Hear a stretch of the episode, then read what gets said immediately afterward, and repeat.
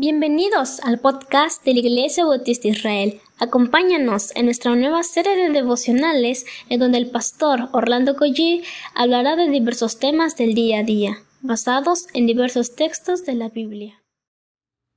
Muy buenos días hermanos, tengan todos ustedes. Vamos a comenzar orándole al Señor.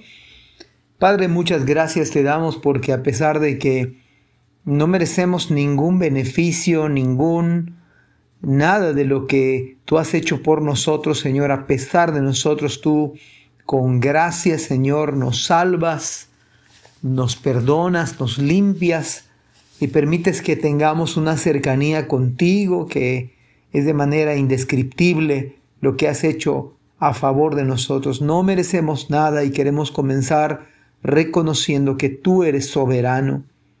En el nombre de Jesús. Amén. Estamos viendo acerca de la soberanía de Dios en todas las áreas de la vida, en el área de la familia, en el caso de David y en el caso de lo que él sufrió llorando amargamente y, y, si no fuese por la soberanía de Dios, David no la hubiera contado. Pero él se fortaleció en el Señor y la soberanía de Dios. Este, en este día quiero que meditemos en que ese gobierno de Dios total. Él está sentado en su trono en este momento y está gobernando al mundo, no, no el diablo. El diablo, por supuesto, es un es el enemigo de nuestras almas, pero él no está, no hay tal pelea, no hay tal dualismo de que Dios está peleando con el diablo. La verdad es que eso no es bíblico. Dios está sentado en su trono gobernando, gobernando absolutamente todo lo que sucede. Y este es el caso que estamos viendo en 1 Samuel 30. Hoy vamos a ver el versículo 7 y 8. Veamos cómo David, después de esa encrucijada, a punto de perder la vida, y cómo Dios controlándolo todo. Y no se trata, siempre lo enfatizo, no se trata de los personajes bíblicos, se trata del Dios de los personajes bíblicos. El tema de la Biblia no es usted ni soy yo. El tema de la Biblia es que es un Dios soberano que hace, que, que puede, quita y pone reyes y que nos salva de manera porque a Él le place, nos perdona. Pero vamos a entrar al tema antes de que yo me siga emocionando con esta suprema verdad de la soberanía de Dios. Dice este texto, y dijo David al sacerdote Abiatar, hijo de Ahimelech, yo te ruego que me acerques el efod. Y Abiatar acercó el efod a David. Y David, versículo 8, vea lo que hizo. Consultó a Jehová diciendo, ¿perseguiré a estos merodeadores? ¿Los podré alcanzar? Y me encanta la respuesta de Dios. Dijo, síguelos, porque ciertamente los alcanzarás y de cierto librarás a los cautivos. Esto no, tomó por sorpresa a Dios. Pero hay algo hermoso en la soberanía de Dios, porque la soberanía de Dios ah, nos hace dependientes de Él. Y podemos ver un cuadro de desgracia, podemos ver un cuadro de llanto, podemos ver un cuadro de quebranto, pero hermanos, encima de esto la soberanía de Dios hace que dependamos de Él. Estos versículos hacen que este episodio, uno de, los más dramáticos en la vida de David, es más, puedo decirles con certeza que no hay otro pasaje donde esté en mayores angustias que este. El peligro rebasó realmente a David. Este peligro no tuvo cuando él se enfrentó a los osos, que, que claro que arriesgó su vida, ni frente al mismo Goliat, a un hombre que medía arriba de, del promedio, casi tres metros. Él se había sentido tan abrumado en esta ocasión. Es más, ni ante la persecución de Saúl había llegado a este punto. Pero la gracia de Dios, y esto, esto de esto tenemos que depender nosotros. No de nuestra experiencia, no de nuestra habilidad, no de nuestra competencia, sino de la gracia de Dios. Y en ese sentido es maravillosa la soberanía de Dios.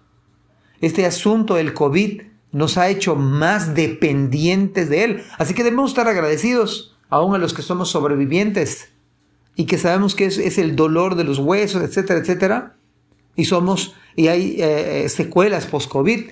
Pero esto no, ha sido mejor para nosotros porque hemos aprendido a depender un poco más del Señor. No estoy diciendo que somos más espirituales, pero a David, y por supuesto que para nosotros, ha sido de gran bendición. ¿Por qué? Porque entendemos que Dios es soberano.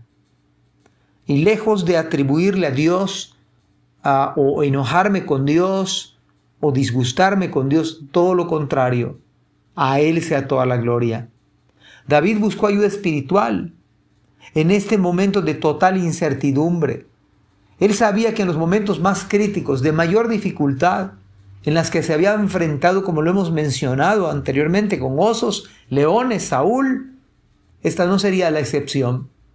El soberano Dios oye en medio de la crisis, de las tribulaciones, de escenarios, como decíamos ayer, no preparados, no estamos preparados en ningún área. Pero es el Dios que asiste a los suyos aún cuando se haya perdido la esperanza incluso de seguir viviendo. Y aún si llegáramos a morir.